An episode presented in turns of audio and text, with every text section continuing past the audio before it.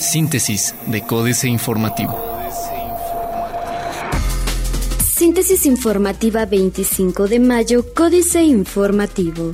Códice Informativo. Querétaro fue una de las ciudades con mayor inflación en primera quincena de mayo. La ciudad de Querétaro fue la séptima ciudad del país con mayor inflación, con una variación de 0.17% por encima de la inflación nacional durante la primera quincena de mayo. En ese periodo, la inflación anual en México fue de 2.53%. Esta cifra fue inferior a la reportada en el quinto mes de 2015 y también de 2014, informó el Instituto Nacional de Estadística y Geografía.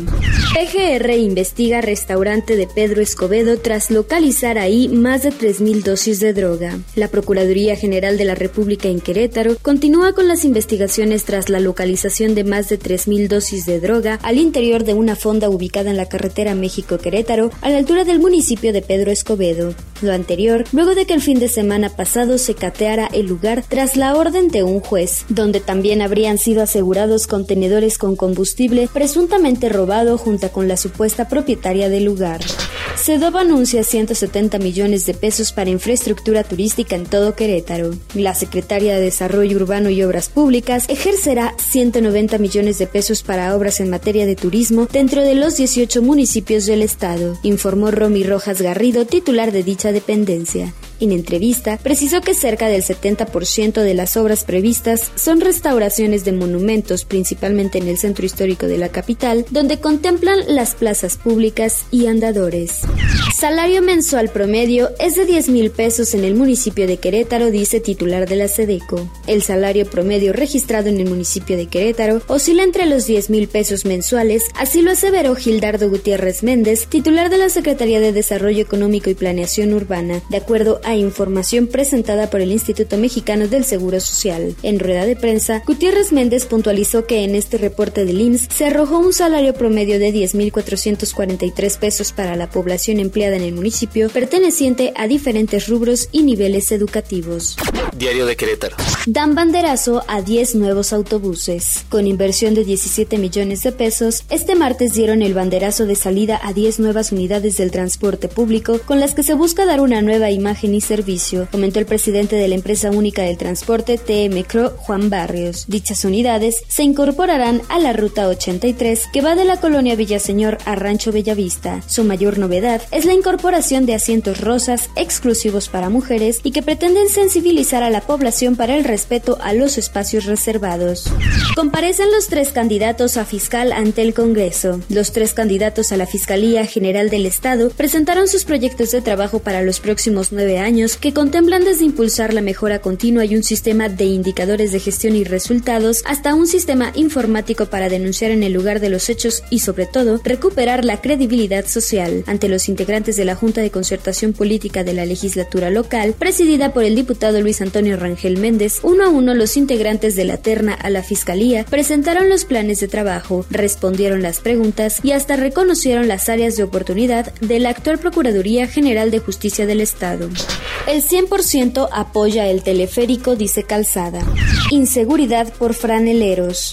Plaza de Armas. Paquetazo de reformas. Remodelarán Jardín Cenea con 23 millones. Sube a 100 millones el fraude de voto.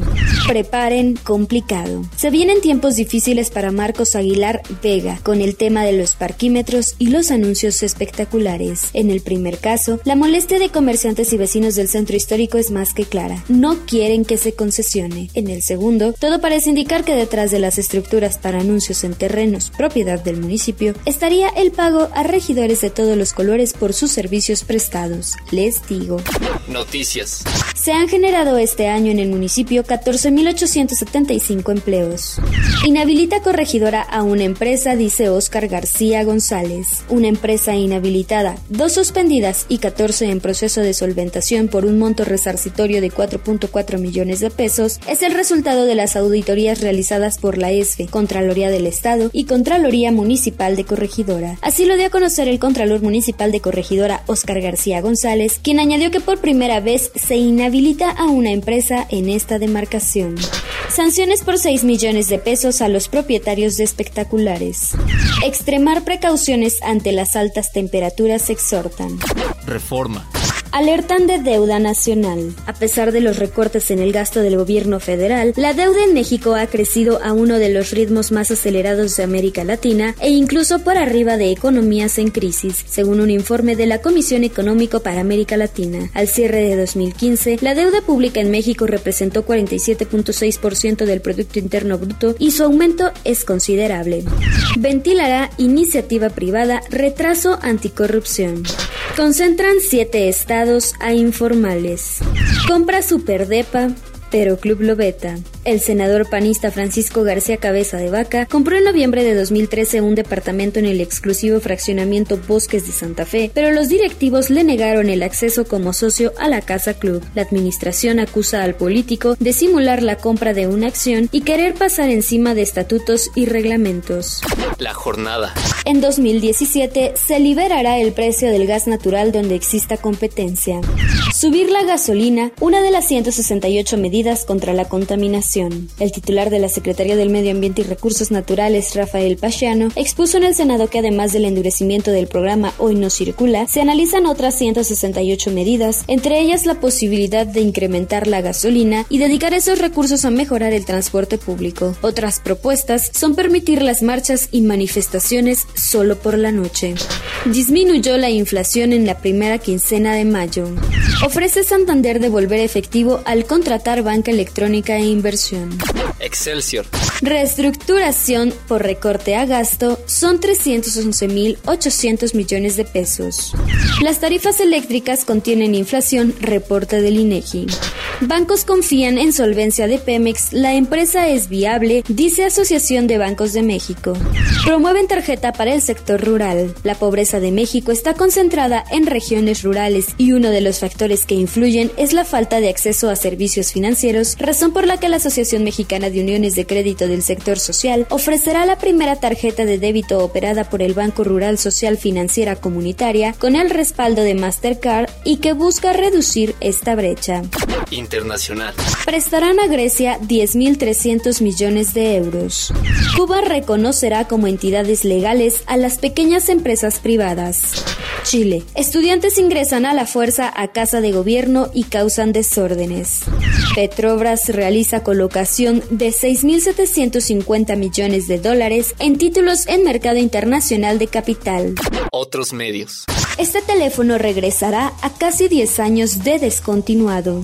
La robótica se acerca más a los mexicanos, preparan la Robotics Fair 2016. Internet en las nubes, la nueva demanda de los usuarios de América Latina. Tres empresas startups mexicanas entre las más creativas, dice Banco Interamericano de Desarrollo. Jornada. Tres empresas embrionarias startups de México fueron elegidas entre las 12 más innovadoras en industrias creativas para participar en la iniciativa Idear Soluciones 2016 en Washington, anunció el Banco Interamericano de Desarrollo. Los proyectos Con X de Niños, de Jorge Castellanos, Ecosistemas Contenidos Digitales para Lenguas Originarias de América, de Carlos Mondragón, y Mi Cartelera MX, de Guillermo Fernández, representarán a México en el foro previsto para el 4 de octubre próximo en esta capital. Estos son los peores lugares para comprarte un iPhone 6S. Financieras. Dinero. Doble no circula. El viento tiene la culpa. Enrique Galván Ochoa. Por sexta ocasión fue decretada la fase 1 de contingencia ambiental en la zona metropolitana del Valle de México. La Comisión Ambiental de la Megalópolis anunció que el viento débil provocado por un sistema de alta presión que ha persistido en el centro del país, así como la presencia de una inversión térmica, provocaron el estancamiento de los contaminantes. Es decir, tenemos al viento en contra. Nada que ver con la gasolina de mala calidad ni la corrupción en torno al cártel inmobiliario ni la tala de árboles. Sin embargo, ayer mismo por la tarde cancelaron el anuncio. Seguramente convencieron al viento de que barra lo sucio del aire. México S.A. Enrique Peña Nieto, fracaso relanzado, Carlos Fernández Vega. Ante la falta de creatividad o de plano de ganas de hacer las cosas y resolver los problemas, el inquilino de Los Pinos simplemente relanza sus propios programas públicos que, a lo largo de tres años, han resultado rotundamente ineficaces. Parece que el de la residencia oficial es de la idea de que si repite las fracasadas políticas, los funcionarios encargados de llevarlas a la práctica, las técnicas y los exhortos al sector empresarial, entonces, tarde que temprano, obtendrá los frutos por él previstos. Capitanes. Eduardo Posada, el capitán de Grupo Gondi, la firma de cartón y embalaje que tiene 19 plantas y 6.800 empleados en el país, anunció la instalación de una nueva planta en Junucmay, Yucatán. Tiene clientes en 180 países y con esto ampliará su presencia en el sureste de México y Centroamérica. Políticas. Salida del teacher, jaque mate, Sergio Sarmiento. La verdad, ha sido un viaje maravilloso. Joaquín López Dóriga. Cuando Joaquín López Dóriga asumió la conducción del noticiero el 3 de abril del 2000, Televisa navegaba en una tormentosa transformación. Emilio Azcárraga Milmo, quien había manejado la empresa desde 1972, falleció el 16 de abril de 1997 y dejó la presidencia en manos de su hijo Emilio Azcárraga Jan, de 29 años, quien tenía, sin embargo, las manos atadas. Azcárraga Milmo colocó a Guillermo Cañedo White en la presidencia del Consejo, mientras que las acciones de la firma estaban muy fragmentadas.